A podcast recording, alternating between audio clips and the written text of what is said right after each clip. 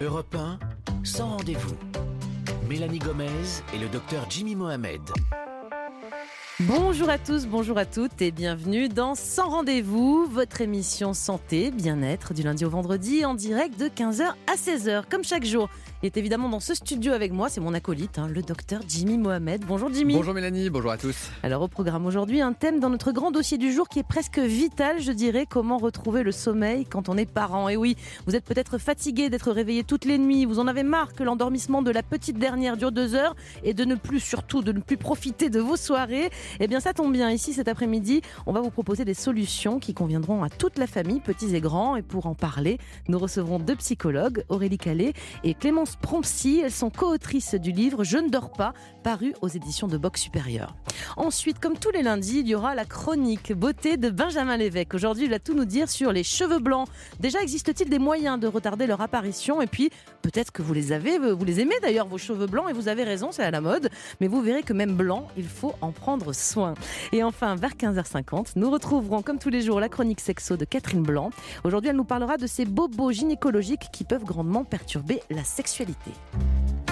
Mélanie Gomez et le docteur Jimmy Mohamed vous reçoivent sans rendez-vous sur Europe 1. Tout de suite, pour ouvrir votre magazine santé, le vrai faux, vos questions au 39 21 sur le répondeur d'Europe 1. Et donc, on va ouvrir cette émission aujourd'hui avec la question d'Adrien. On l'écoute. Bonjour Mélanie, bonjour Jimmy. Je suis jeune et en bonne santé et pourtant depuis quelques temps j'ai plus d'érection matinale alors que ça m'arrivait tout le temps euh, d'habitude. Est-ce que c'est grave? Merci pour votre réponse. Bonne émission.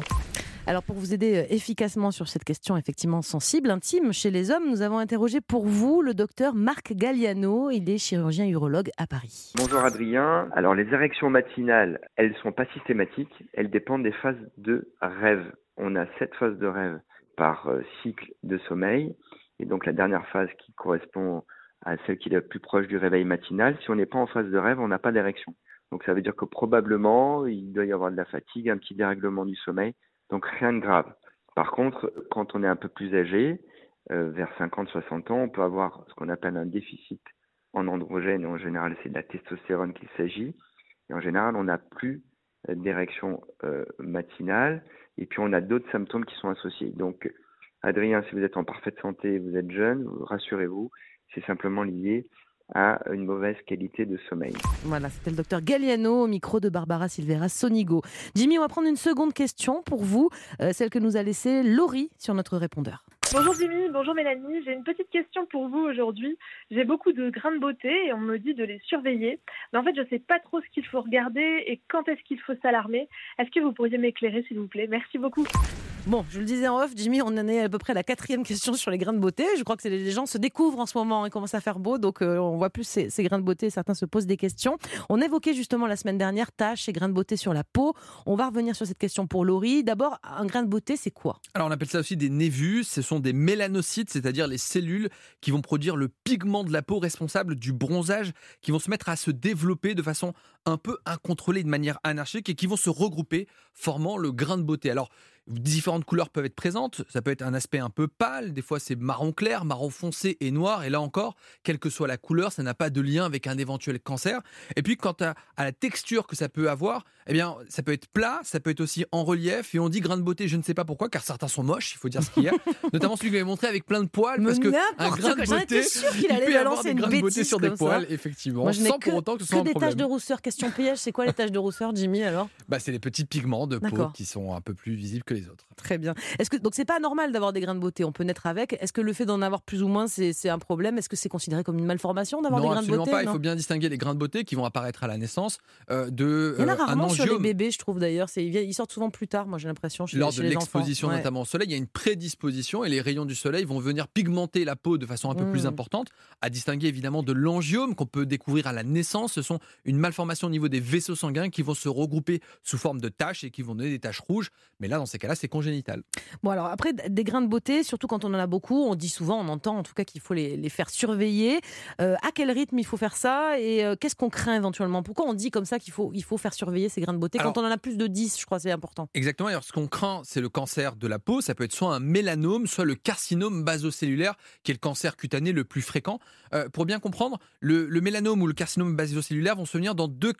types de deux cas de figure. Le premier, c'est sur un grain de beauté qui va dégénérer en quelque sorte. Et puis un deuxième cas de figure, si vous constatez une nouvelle lésion, vous dites tiens c'est étonnant. Celui-là, il n'était pas là, il n'existait pas. était pas. Eh Bien là, il Mhm. faut redoubler de vigilance car on sait qu'il y a plus de risques que de cancer, que de voir un grain de beauté dégénérer. Mais là encore, tout grain de beauté ne veut pas dire forcément cancer encore heureux. D'accord. Et je crois qu'on peut quand même, euh, de toute façon, effectuer ce qu'on appelle une autosurveillance soi-même. Bien sûr, il faut aller chez le dermatologue si on a le moindre doute avec ce que vous venez de, de dire, bien sûr. Mais il y a une règle qu'on peut tous appliquer chez soi. On se, on se fait un petit scanner cor- corporel où on fait celui, on se le fait avec son conjoint. A, B, C, D, E, c'est Oui, quoi comme alors c'est vrai que bon, elle est triviale, mais j'aime pas trop cette règle. C'est un peu du bon sens. Si vous trouvez que votre grain de beauté a une tête bizarre ou qu'il a évolué, allez voir le dermatologue, même dans le doute. Et puis même Donc vous n'allez pas nous expliquer ce que c'est Si, A, B, C, D, alors, E. Vous A, avez la flemme. Ça correspond à l'asymétrie du grain de beauté. Si normalement il forme un beau rond et on peut couper le grain de beauté en deux et le replier sur lui-même, c'est assez symétrique, donc pas de problème. B, ça va être des bords qui vont être irréguliers. C, c'est une couleur inhomogène. hein. Je vous avais dit tout à l'heure que s'il est noir, ça pose pas de problème. Mais s'il est noir et- Exactement, bravo. Vous avez vu, Mélanie. on, on parle en même temps, c'est incroyable. D, c'est pour le diamètre, plus de 6 mm, ça doit vous faire consulter. Et E, pour l'évolution, si jamais dans le temps vous trouvez qu'il a changé d'aspect, de taille, de forme, et bien là encore, il faut aller voir le dermatologue. Alors, si on- un, une- un des repères que vous venez de nous donner n'est pas bon, donc s'il y a une asymétrie ou que quelque chose apparaît brutalement ou que la couleur change, on consulte. Euh, le dermato, il va faire quoi quand j'arrive avec mon grain de beauté Ah bah, il bizarre va les regarder, et puis il aura aussi un dermatoscope. un C'est pas un cancer à tous les coups. C'est pas hein, forcément. Et s'il a un doute, il l'enlèvera, il fera une biopsie, et dans le même temps de la biopsie, il va enlever le grain de beauté, car si jamais c'était un cancer, eh bien on vous aura débarrassé de la lésion. La lésion va aller ensuite dans un laboratoire d'anatomopathologie. Le, le- le médecin du laboratoire, il va regarder avec ses petites microscopes, là sont les lunettes, et il va dire si il y avait une lésion cancéreuse ou pas. S'il n'y a pas de cancer, bah, au moins vous êtes débarrassé, on passe à autre chose. Et attention, au soleil, c'est le principal facteur de risque de cancer cutané. 5 coups de soleil avant l'âge adulte, c'est 80% de risque en plus d'avoir un mélanome. Bon, Donc mettez la crème Gardez solaire. vos enfants à l'ombre. Sinon, merci beaucoup, Jimmy. Si vous aussi voulez nous laisser euh, vos questions santé bien-être au 39 21, 50 centimes d'euros la minute, surtout n'hésitez pas. Europe Sans rendez-vous. 1, Mélanie Gomez et le docteur Jimmy Mohamed. Très heureuse de vous retrouver dans ce rendez-vous, votre émission Santé, Bien-être. Nous sommes ensemble comme chaque jour jusqu'à 16h. Alors on va accueillir tout de suite nos deux invités pour le dossier du jour, Aurélie Calais et et Clémence Prompsy. Vous êtes psychologue et fondatrice du cabinet Kids and Family. Bonjour. Bonjour. Allez, on a un bonjour encore aujourd'hui. On a eu deux invités pour deux fois plus de conseils. Vous allez voir, Jimmy, parce qu'elles sont donc les co-autrices du livre Je ne dors pas, le guide sur mesure pour les parents qui veulent retrouver le sommeil aux éditions de Box Supérieur. Alors, le sommeil, hein, quand on devient parent, on va pas se mentir. Moi, je sais de quoi je parle. Aujourd'hui, c'est une émission qui m'intéresse beaucoup. Euh, c'est quand même un truc, euh, enfin, ça devient le, rêve inaccessible, le truc qu'on vise et qu'on a l'impression qu'il ne reviendra plus jamais.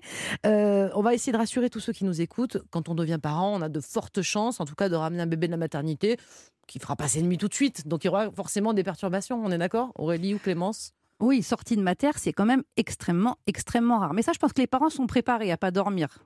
Pas tellement que ça dure euh, trop longtemps, quoi.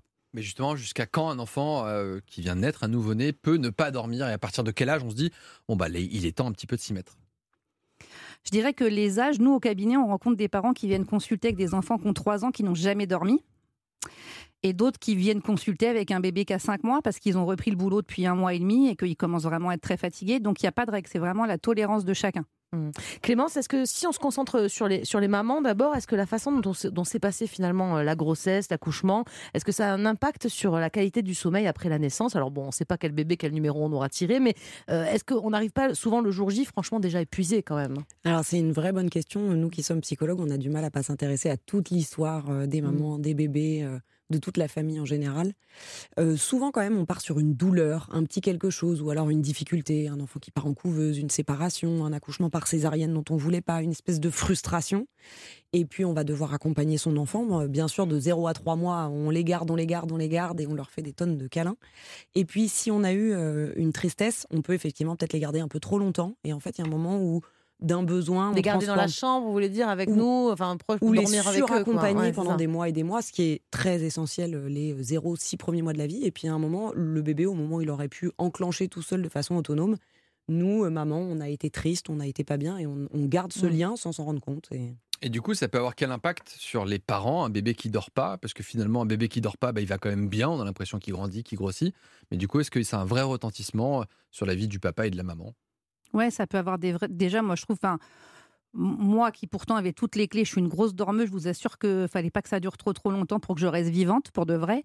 Euh, ça a des conséquences sur tout, sur le couple, euh, sur sa santé mentale perso. Si on doit travailler sur euh, comment on va être compétent, efficace à son travail. Non, non, ça joue sur sommeil, ça peut impacter partout.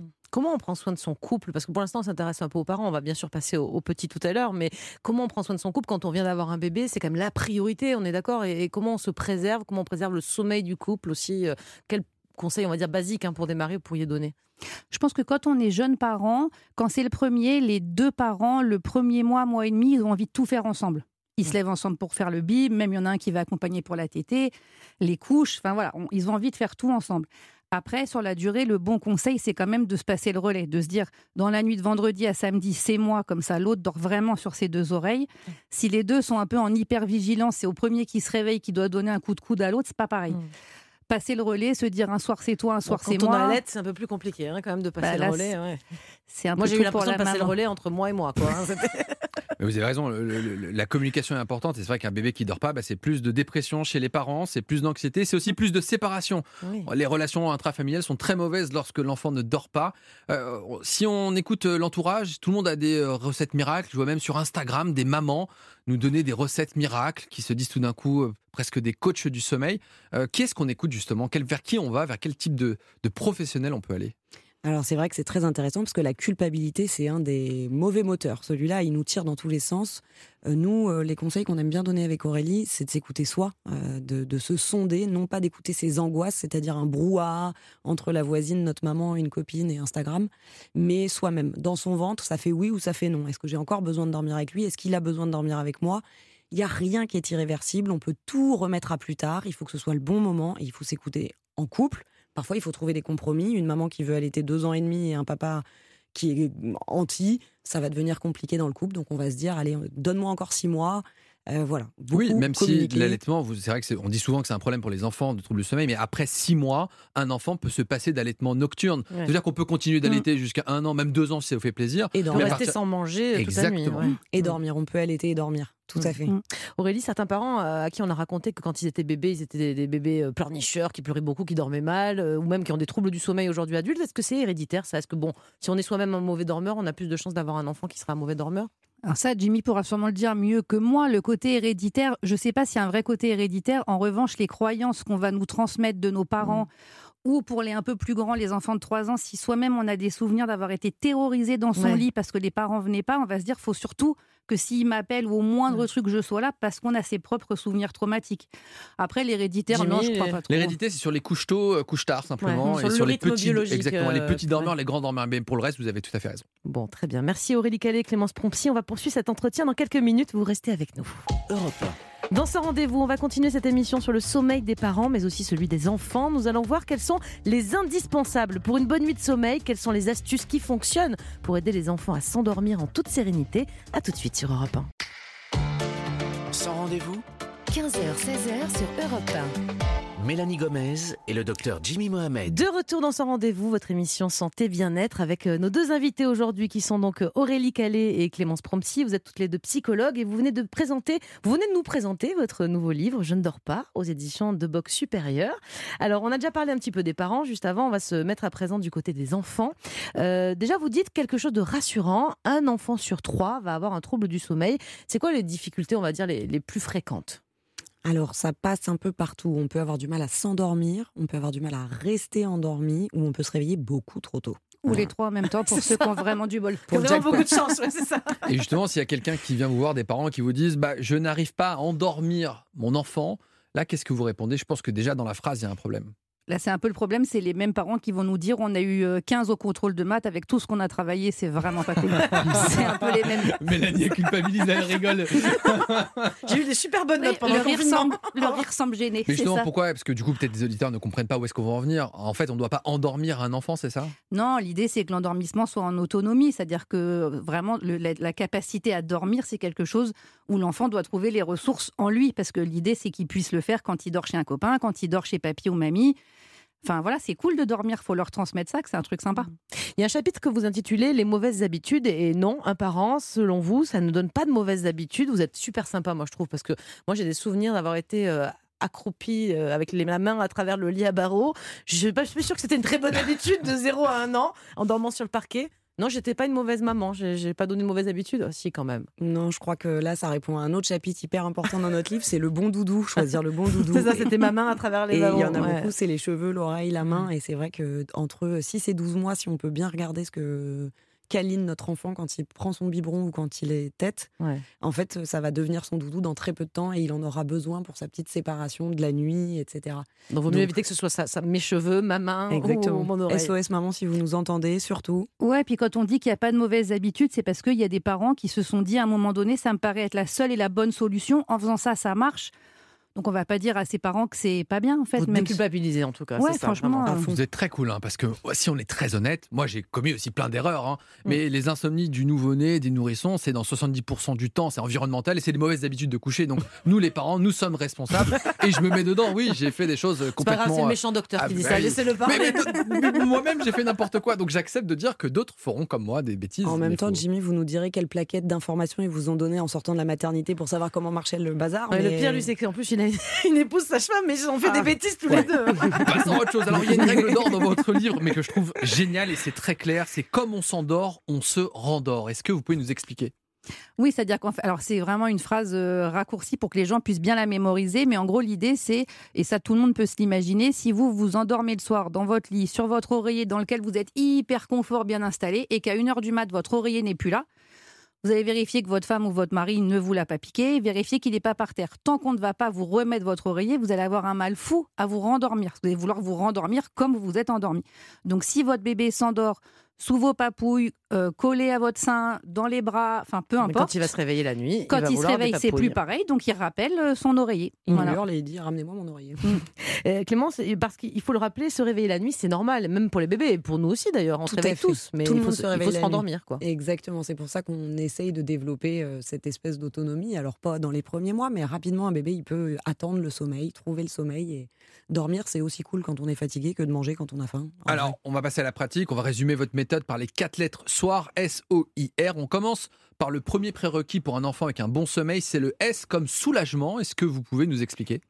Oui, en gros, c'est alors très rapidement, c'est soulager, s'assurer qu'il n'y a pas ni de douleur physique ou de cause psychologique. En gros, un bébé qui a, en hyper simple que les gens connaissent le plus, un bébé qui a un gros reflux qui n'est pas traité, dès qu'il est allongé, ça Bah, remonte, il a mal, il associe couché, j'ai mal, je pleure. Bon, donc déjà, on check bien avec son pédiatre toutes les raisons euh, physiques et après psychologiques. En gros, il doit pouvoir ne pas pleurer toute la journée. Un bébé qui pleure toute la journée, déjà, il y a quelque chose à chercher. C'est pas normal. Un bébé, il peut rester allongé par-ci, par-là. euh, Bon, on a, sinon, vu le, que ça va pas. on a vu le S comme soulagement, il ne faut pas qu'il ait faim, il ne faut pas qu'il ait mal, évidemment. Dans le soir, S-O-I-R, votre acronyme euh, méthode, entre guillemets, il y a aussi le O comme observation. Euh, pour le guider dans les bras de Morphée, il faut bien connaître son rythme à son enfant, c'est-à-dire comment, comment on fait ça? Ben, en fait, l'idée, c'est surtout, alors notamment pour l'allaitement, mais même pour les biberons, au tout début, quand on comprend rien, dès qu'il pleure, on essaye tout. Alors attends, je fais sa couche, La couche, ouais. les bras, euh, bon bah je vais lui filer un bip, ça fait quoi? Une heure, deux heures, bon bah il a peut-être faim. Et en fait, un, au bout d'un moment, on est complètement noyé dans les infos. Donc essayez de l'observer pour regarder un tout petit peu sa montre, sans être totalement obsessionnel et se stresser, mais le comprendre en fait et comprendre son rythme. Et essayer de pas trop mélanger tous ses besoins.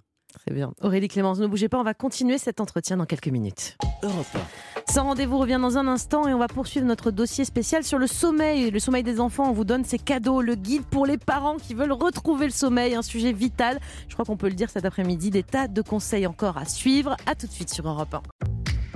Mélanie Gomez et le docteur Jimmy Mohamed vous reçoivent sans rendez-vous sur Europe 1. Sans rendez-vous, de retour très vite, juste le temps d'écouter un peu de musique. C'est le dernier titre de la chanteur chanteuse Kimber Rose, ça s'appelle Sober.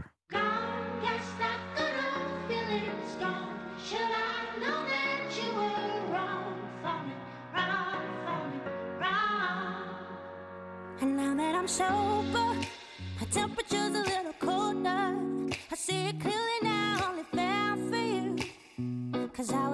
dumb, and broken. I hate been sober, my hands are shaking and the nights are lonely. I put my body and my soul through hell for you. Why does it hurt that it's on? I've been drunk for three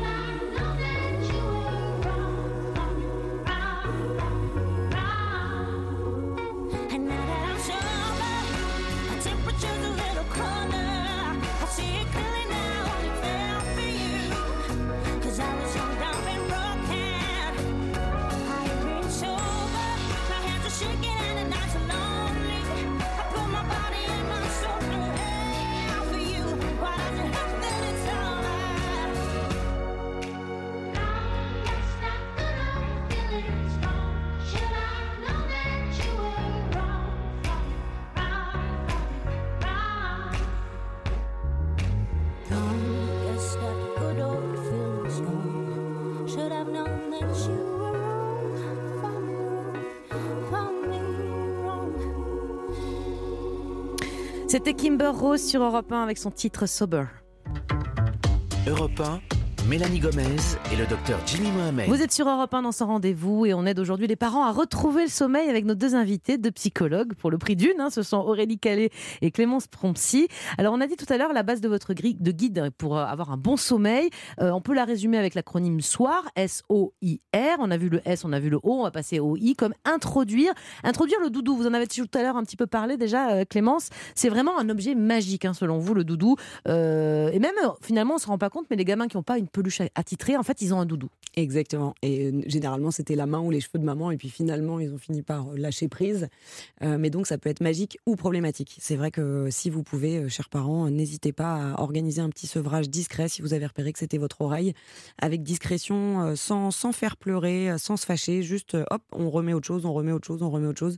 Ça sauve la vie pour les enfants. C'est vraiment chouette. C'est une petite, euh, un petit objet magique. Mais comment on fait quand on a un enfant, je sais pas, qui a un an et demi, deux ans, qui a jamais eu de doudou et qui en veut pas On lui donne une- C'est un une oreiller. euh, question personnelle, Jimmy non Non mais, non, mais souvent c'est le parent le doudou. Donc forcément, entre le parent qui est chaud, qui bouge, qui fait des bisous et un doudou qui bouge pas, pff, ils sont pas bêtes, hein, ils savent très bien que c'est pas très intéressant. Donc comment est-ce qu'on fait pour introduire un doudou euh, de façon un peu tardive? Alors, ouais, quand c'est ces âges-là ou qui sont plus grands, en fait, déjà, et même pour les plus petits, il faut introduire le doudou dans tous les moments sympas avec ses parents. Pendant le bib, pendant le câlin, et après, quand ils sont plus grands, à partir de deux ans, vous pouvez ou aller le choisir dans un magasin avec lui, il le choisit, et sinon, après, c'est vraiment pendant une semaine, ça devient son frère siamois, sa sœur siamoise, il est partout. Chaise haute, regarde Doudou manger avec toi, Doudou te regarde prendre ton bain, et on s'adresse à Doudou, et toi ta journée, et machin, ça devient vraiment un membre de la famille à part entière. Et à force, après, si en plus on doit le déposer, euh, je sais pas, à la crèche, chez la nounou, bah tiens, Doudou est là, il nous racontera aussi. Et franchement, en une semaine, si vous faites ça à mort tout le temps, tout le temps, en général, ils vous disent, et il est où Doudou au bout de sept jours? Et du coup, on achète deux doudous au cas où ça marche et qu'on perde un. euh, J'en pour ai- pour mon fils aîné, j'en avais 7. Oh. Ah, J'en avais huit. Ah, huit. Ça va, je suis pas la plus folle. Et je les faisais tourner, les huit et tout ça. Oui, c'est-à-dire que si vous avez trouvé une super peluche dans votre voyage au Mexique, un truc avec un sombrero qui est super, vous ne donnez pas celui-là parce qu'on ne pourra pas le retrouver. Ouais. Donc c'est une fausse bonne idée. C'est un petit ours avec une feuille. Enfin, bon, j'en ai- je les ai toujours dans le placard. Alors, dans Soir, votre acronyme SOIR, il y a aussi R, donc réussir à créer un rituel efficace. En gros, le sommeil doit être associé à une routine et en mettant ça en place, bah, c'est ensuite le cerveau de l'enfant qui fera le, le reste du travail, c'est ça? Exactement, parce que nous, on veut aider les parents et les enfants. Donc, euh, la routine, ça, met, ça fait la moitié du boulot à notre place. Donc, ça, c'est cool. Euh, L'idée, c'est déjà de coucher nos enfants plus tôt. En fait, quand ils commencent à sauter dans tous les sens euh, à 2-3 ans, on se dit Ah, bah, il a la pêche. Non, non, il n'a pas la pêche. En fait, il est en train de résister contre sa fatigue. Donc, on regarde vite l'heure qu'il est et on se dit 8h20, il court dans tous les sens. Demain, à 8h20, il doit être posé au bon endroit au bon moment. Ça a l'air chouette comme ça. hein. Moi, c'est jamais 8h20, mais c'est c'est bien. C'est- C'est c'est quoi, le bon c'est rit- quoi le bon rituel euh, euh, On va dire un bon enchaînement de rituels à deux ans, par exemple? Toujours hein, pareil. Pour Jimmy, un enfant de deux ans, comment on, comment on ritualise? Bah, déjà, il faut juste euh, rappeler aux parents qu'un rituel en soi n'est pas censé durer 45 minutes à une heure. C'est ça aussi le problème. Un rituel, c'est vraiment cette petite transition entre tu étais réveillé et je t'accompagne pour aller te coucher. Donc le rituel, c'est vraiment, alors pour deux ans, c'est euh, on a déjà donné le bib, on change la couche, on fait un petit bisou, on ferme les volets, on raconte une histoire, bisou, câlin et, et on sort de la chambre. C'est pas censé durer. euh, Mais du coup, on fait comment quand l'enfant réclame un bisou, puis une autre histoire, puis 18 un ouais, Alors, et puis j'ai faim, et puis euh, il a le droit d'avoir des petits choix, l'enfant, quand même. bah, de- C'est les embrouilles. Ah, c'est C'est le les embrouilles qui commencent. En fait, euh, effectivement, ce que dit Aurélie, c'est hyper juste. Alors, on, on a l'impression comme ça qu'on les expédie, mais nous, on aime beaucoup remplacer les 45 minutes de rituel. On les remet dans le salon. Donc, on va juste remplir le réservoir affectif de notre enfant pendant 20 minutes, 30 minutes, 45 minutes. Le besoin du parent aussi, parce qu'il y a des parents qui ont besoin de voir leurs enfants. Donc, on va remplir notre enfant à fond. On fera la vaisselle plus tard, quitte à dîner euh, après les avoir couchés et être euh, plutôt à 100% avec eux, mais avoir un rituel assez court, 10, 15 minutes. C'est vraiment Maximum, une petite ouais. transition. On l'amène à la gare et c'est lui qui doit monter dans son train, en fait. Aurélie, vous donnez aussi les, les cinq clés dans votre bouquin pour que tout marche, notamment créer la chambre idéale. C'est quoi la chambre idéale pour bien dormir? Le, le lit, par exemple, on le met où? C'est quoi les petites astuces sur l'aménagement, en tout cas? Alors oui, c'est vrai parce que nous, on a fait beaucoup de domiciles euh, avant le cabinet et on s'est rendu compte qu'il y a plein plein de chambres d'enfants ou de bébés qui étaient en fait la pièce où on stocke les cartons, on étend le linge, on n'a pas, enfin. C'est pas hyper installé, quoi, où on, fait, on se dit la déco, il est petit, il s'en fiche. Donc vraiment, ce qui est important, même pour les plus grands, c'est que quand l'enfant est couché de son lit, il puisse voir la porte. Pour ceux qui sont plus grands, qui sont dans les lits de grands, Ah. Ont tendance à pas arrêter de sortir, si déjà de leur lit, ils voient le couloir, ça évite qu'ils aient besoin de sortir. Faire attention effectivement à la déco, mettre plutôt le coin du lit du côté sombre de la chambre.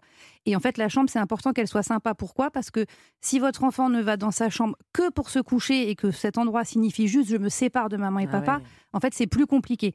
Donc il faut vraiment qu'ils investissent. jouent dans leur chambre Il faut aussi. qu'ils Eh ouais. investissent la Grosse chambre. astuce. Ouais. Ça va pas plaire à tout le monde, ça peut plaire à certains papas. Souvent, les papas militent. Vous ramenez tous les jeux du salon dans la chambre. Ouais, faut que la- le salon soit un salon d'adulte. Lui il va ramener des trucs, mais vraiment, faut que sa chambre, il adore y être en journée et surtout qu'il soit capable de faire des allers-retours salon, chambre, salon, chambre, sans vous.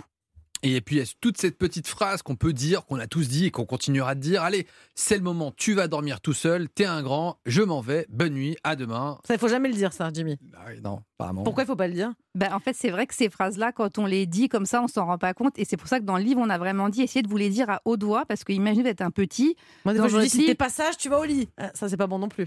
Oui, mais je pense que c'est moins angoissant que bon, maintenant tu vas dormir tout seul, je m'en vais, je pars. En fait, on met trois, trois mots qui sont quand même liés à la thématique de la séparation, de t'es tout seul.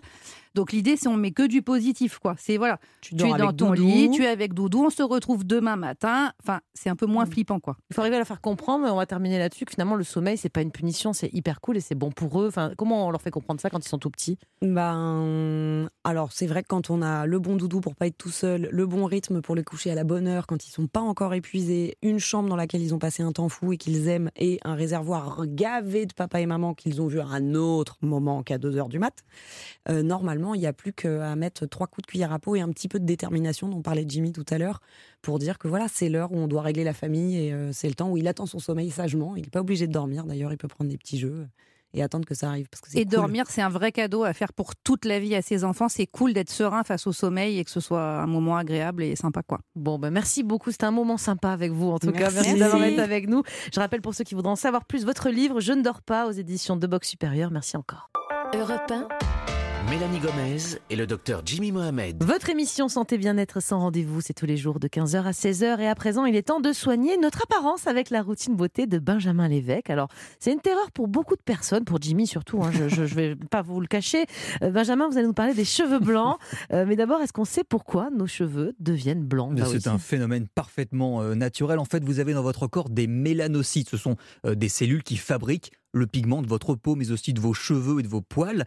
Mais en vieillissant, eh bien, ces cellules, elles fonctionnent de moins en moins bien jusqu'à ne plus fonctionner, ce qui fait bien que le cheveu va devenir blanc. Et c'est pareil pour notre peau, hein, vous l'avez sans doute euh, remarqué, mais plus on vieillit, plus la peau devient claire. Et ça dépend aussi, euh, bien évidemment, de la génétique, mais aussi de l'origine ethnique, comme nous l'explique le docteur Philippe Assouli, il est dermatologue à l'hôpital Saint-Louis à Paris. Sur une peau blanche d'ascendance européenne, c'est plutôt vers la trentaine que le blanchiment démarre en moyenne. Chez les personnes d'origine asiatique, plutôt euh, trentaine tardive, et chez les populations d'ascendance africaine, plutôt la quarantaine. Euh, Donc il y a une différence selon les origines. Et aucun lien, je vous rassure, selon la couleur de nos cheveux, hein, que vous soyez rousse, blonde ou brune, c'est la même chose. C'est juste que ça va plus se voir sur des cheveux bruns à cause Oui. du contraste, forcément. Et euh, vous l'avez sans doute remarqué, mais surtout euh, chez les euh, garçons, mais les premiers cheveux blancs, ils apparaissent au niveau des tempes. Je les Alors, vois pas chez Jimmy non, avec mais le il a casque. mis son casque, le mais oui, c'est vrai. Eh bien, il y aurait une explication, selon le dermatologue Philippe Assouli. On suppose, alors il y a des théories un peu euh, hasardeuses sur le fait qu'il y a une migration des mélanocytes dans notre stade fœtal à partir du centre vers la colonne vertébrale vers l'extérieur. Et donc ce serait une zone où on aurait finalement moins de mélanocytes qui ont migré. Et qu'est-ce qui ferait que Benjamin Mélanie a un peu plus de cheveux blancs là ces derniers temps? Premièrement, le tabac, il faut savoir Ah, qu'à partir moi, hein, de non. 10 cigarettes par mois, eh bien, on multiplie par 4 le Ah risque oui, de blanchiment des cheveux. Encore une bonne raison pour euh, arrêter euh, de fumer. Et puis vous avez aussi le stress et puis certaines euh, carences alimentaires, notamment en protéines. Bon, qu'est-ce qu'on peut faire, Benjamin, pour retarder l'apparition des cheveux blancs pour le coup? Eh ben, tout simplement avoir une vie saine, hein, ne pas parfumer, manger de tout. Et alors, il existe bien évidemment dans le commerce certaines lotions hein, pour retarder les cheveux blancs, mais très peu efficaces selon euh, les spécialistes de cuir chevelu. Même chose concernant euh, l'huile de coco et autres. Vous oubliez, la seule chose que l'on peut faire, c'est masquer ses cheveux blancs. Avec des colorations, j'imagine. Waouh, Jimmy Oh là là. Mais vous devriez prendre la place Un de doctorat, Benjamin. un doctorat pour ça. Ah ouais. Oui, alors décoloration végétale si vous voulez hein, garder euh, un effet naturel. Il y a aussi des sprays colorants mais qui ne tiennent pas longtemps. Et puis du côté du maquillage, si vous voulez juste pour une euh, soirée bien vous débarrasser de vos cheveux blancs sur les tempes, vous pouvez utiliser du mascara capillaire, ça existe. Ah C'est ouais comme pour les cils.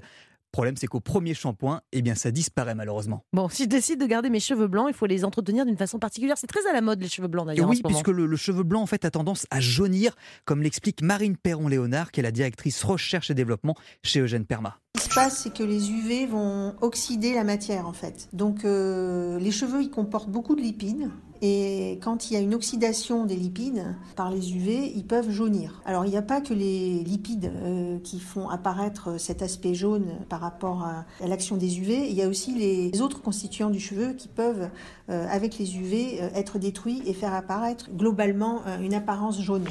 Et c'est pour ça qu'il faudra faire des shampoings et soins violets, hein, parce que le violet neutralise les reflets jaunes. Alors vous allez me dire, on n'a pas tous euh, les cheveux blancs du jour au lendemain. C'est vrai, la plupart du temps, on passe par des cheveux gris.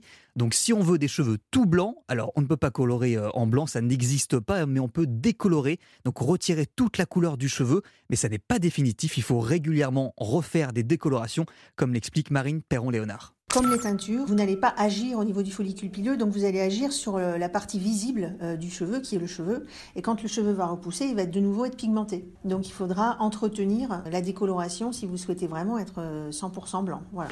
Et dernière astuce, euh, faire des patines, ce sont des, des colorations très légères qui vont permettre d'effacer les reflets jaunes de la chevelure. Merci beaucoup Benjamin pour ce conseil beauté du lundi.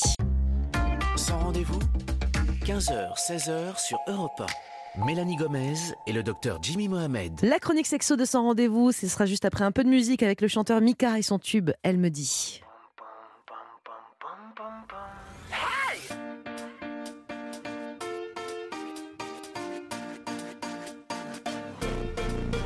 Elle me dit, écris une chanson contente, pas une chanson déprimante, une chanson que tout le monde aime.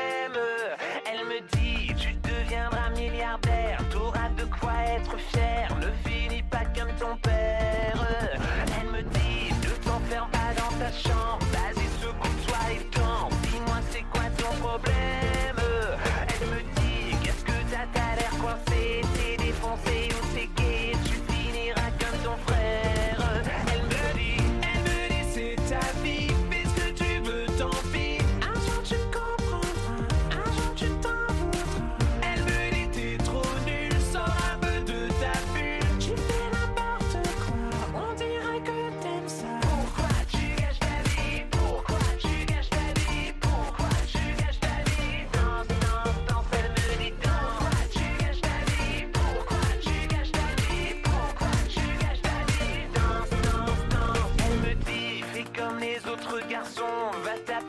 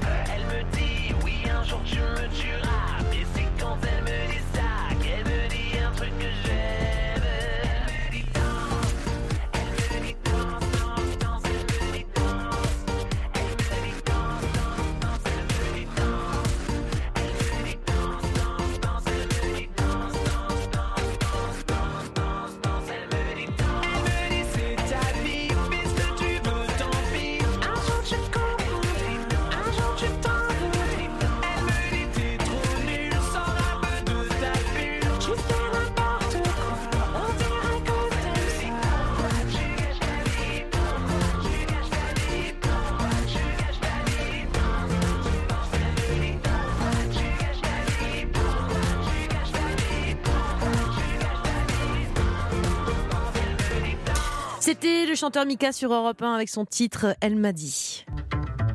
Sans rendez-vous sur Europe La santé, le bien-être et la sexo sur Europe 1. Toujours à mes côtés le docteur Jimmy Mohamed. Et pour cette dernière séquence de l'émission, comme tous les jours, c'est Catherine Blanc qui nous rejoint en studio. Catherine, vous êtes sexologue et psychanalyste à Paris. Et aujourd'hui, on va écouter la question d'Elisa. Elle a 23 ans. Bonjour Catherine, moi je vous appelle parce qu'en fait, euh, bah, depuis ma première fois, j'ai des infections à répétition et ça me freine beaucoup, ça se répercute euh, sur ma sexualité. Pourtant, euh, côté gynéco, tout paraît plutôt normal. Qu'est-ce que vous pouvez me conseiller? Merci de vos conseils. Bonne journée, au revoir. Alors Catherine, les infections alors génitales ou urinaires, c'est assez fréquent chez les femmes, ça on, ça, on le sait, mais du coup, euh, clairement, quand ça de- devient chronique, et puis là, elle le dit, en tout début de sa sexualité, euh, ça peut avoir un impact si fort que ça dans les couples. Vous en entendez parler parfois en, en consultation de ces problèmes-là Bien sûr. Alors, il faut- c'est- surtout que c'est un sujet qui à la fois est, est simple et compliqué. Pourquoi simple et compliqué? Parce qu'évidemment, il y a une réponse médicale. On va, on va observer quelle est la, la, pathologie, la pathologie, voir comment on peut la soigner, euh, veiller à se mettre tout le, le- le terrain en sécurité pour qu'il n'y ait pas de récidive. Ceci étant, trop souvent, on oublie qu'il peut y avoir des origines qui ne sont pas la sexualité elle-même. Parce que pour une jeune femme qui commence à faire l'amour, elle a le sentiment que c'est la sexualité qui est responsable de La ses cause, ouais, c'est ça. Alors, c'est vrai que pour l'infection urinaire, on sait très bien que le mouvement de va-et-vient fait une migration, des voilà, ouais. la migration des bactéries. Ceci étant, encore une fois, c'est mettre, c'est- c'est c'est mettre sur le dos de la sexualité la responsabilité de la dangerosité, ce qui rappelle évidemment toute l'anxiété qu'une jeune fille peut avoir, ou une jeune femme peut avoir à la sexualité. Hier, c'était la- l'anxiété de tomber enceinte, l'anxi- l'anxiété des maladies sexuellement transmissibles et des infections, comme c'est le cas là.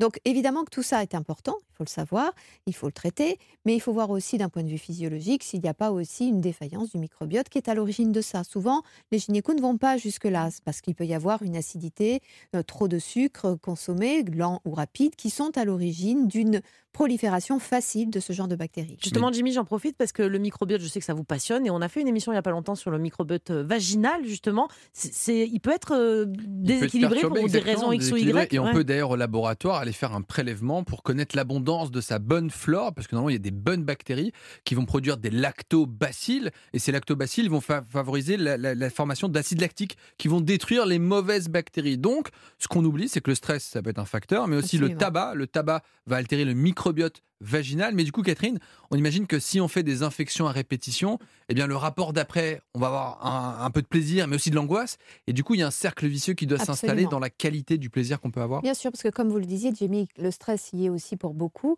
euh, et, et évidemment que du coup, on réensemence, on réalimente la problématique. Et une jeune femme, ce ne sont pas toutes les femmes qui sont euh, confrontées à ça. C'est pas n'importe qui qui a ce genre de, de symptômes. Certaines l'ont une fois, deux fois. Ce- Et puis on n'en parle plus. Et on n'en parle Mm. plus. Et d'autres, on en reparle justement. Parce que de toute façon, initialement, et là maintenant je viens sur l'aspect psychologique, initialement, il y a une inquiétude quant à la sexualité, une culpabilité quant à la sexualité, un sentiment de dangerosité, un sentiment de blessure inévitable puisque je vais perdre du sang le cas échéant.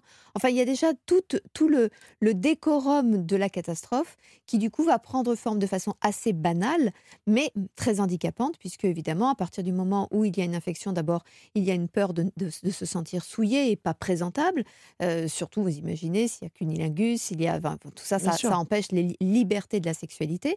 Et puis, il y a cette, cette idée aussi que l'autre est contagieux, que l'autre est dangereux, qui va se focaliser sur la base de la réalité d'un symptôme. Mm. Donc là, pour le coup, ce qui est très intéressant, c'est de voir d'un point de vue aussi psychologique, ne serait-ce qu'une séance ou deux, ne serait-ce que pour essayer de comprendre ce qui se joue sur le plan de cette sexualité, parce que sinon, évidemment, ça va être récidivant et ça va, comme un réflexe de Pavlov, être systématiquement assimilé à la sexualité et la dangerosité qu'elle pourrait représenter. Est-ce que vous pensez qu'elle doit abord- aborder ça avec euh, son conjoint Elle dit c'est son premier partenaire? En plus, euh, c'est un peu intime comme problème, des problèmes gynéco, d'infection, etc. Mais est-ce que le fait d'en parler avec lui, ça peut peut-être, euh, parce qu'après tout, euh, il peut l'entendre. Enfin, je veux dire, ça va permettre de, de remettre les choses à plat avec son, son compagnon? Vous avez, vous avez raison, il, après tout, il peut l'entendre. Ceci étant, on- nous réfléchissons avec nos âges. Oui, Euh, c'est vrai qu'à voilà. 20 ans, enfin, Et je sais pas, à elle a 20 ans, 23 ans, je Voilà, on n'a pas envie de se montrer euh, malade, Ouais. euh, souillé, euh, dégueu en quelque sorte. Vous voyez, donc c'est assez difficile. Même si c'est rien de tout ça en réalité. Mais c'est absolument rien de tout ça. D'ailleurs, il y a souvent des jeunes filles qui confondent le- le- les, les glaires cervicales avec des pertes blanches qui seraient de, l'ordre d'une mycose ou, ou d'une d'une- fragilisation de, justement de ce microbiote vaginal. Et donc, elle mélange tout et il y a un besoin de se présenter jolie, sentant bon, toute fraîche, toute disponible, etc. Ceci étant, nos peurs nous rattrapent par, euh, par la culotte en quelque sorte. Et c'est tout à fait le cas de ce, de ce cadre-là. Donc, elle n'arrive pas à en parler, bien évidemment. Surtout que quand on parle d'infection, de perte, derrière l'arrière-pensée qu'on a tous, c'est la tromperie, l'adultère, et de se dire que s'il se passe quelque chose à ce niveau-là, bah, c'est que euh, la personne en face a été voir ailleurs. Du coup, euh, on- le, le dialogue est faussé. Oui, en fait, tout est mélangé. C'est pour ça que c'est intéressant et c'est pour ça qu'on ne peut pas simplement accueillir des infections urinaires ou des infections vaginales simplement du point de vue médical et gynécologique. C'est plusieurs choses qui se racontent, plusieurs choses qui racontent le trouble qui est le sien et le doute que l'on a quant à la sexualité en général, quant à l'autre en particulier. Merci beaucoup Catherine pour tous ces conseils. Merci d'avoir été avec nous.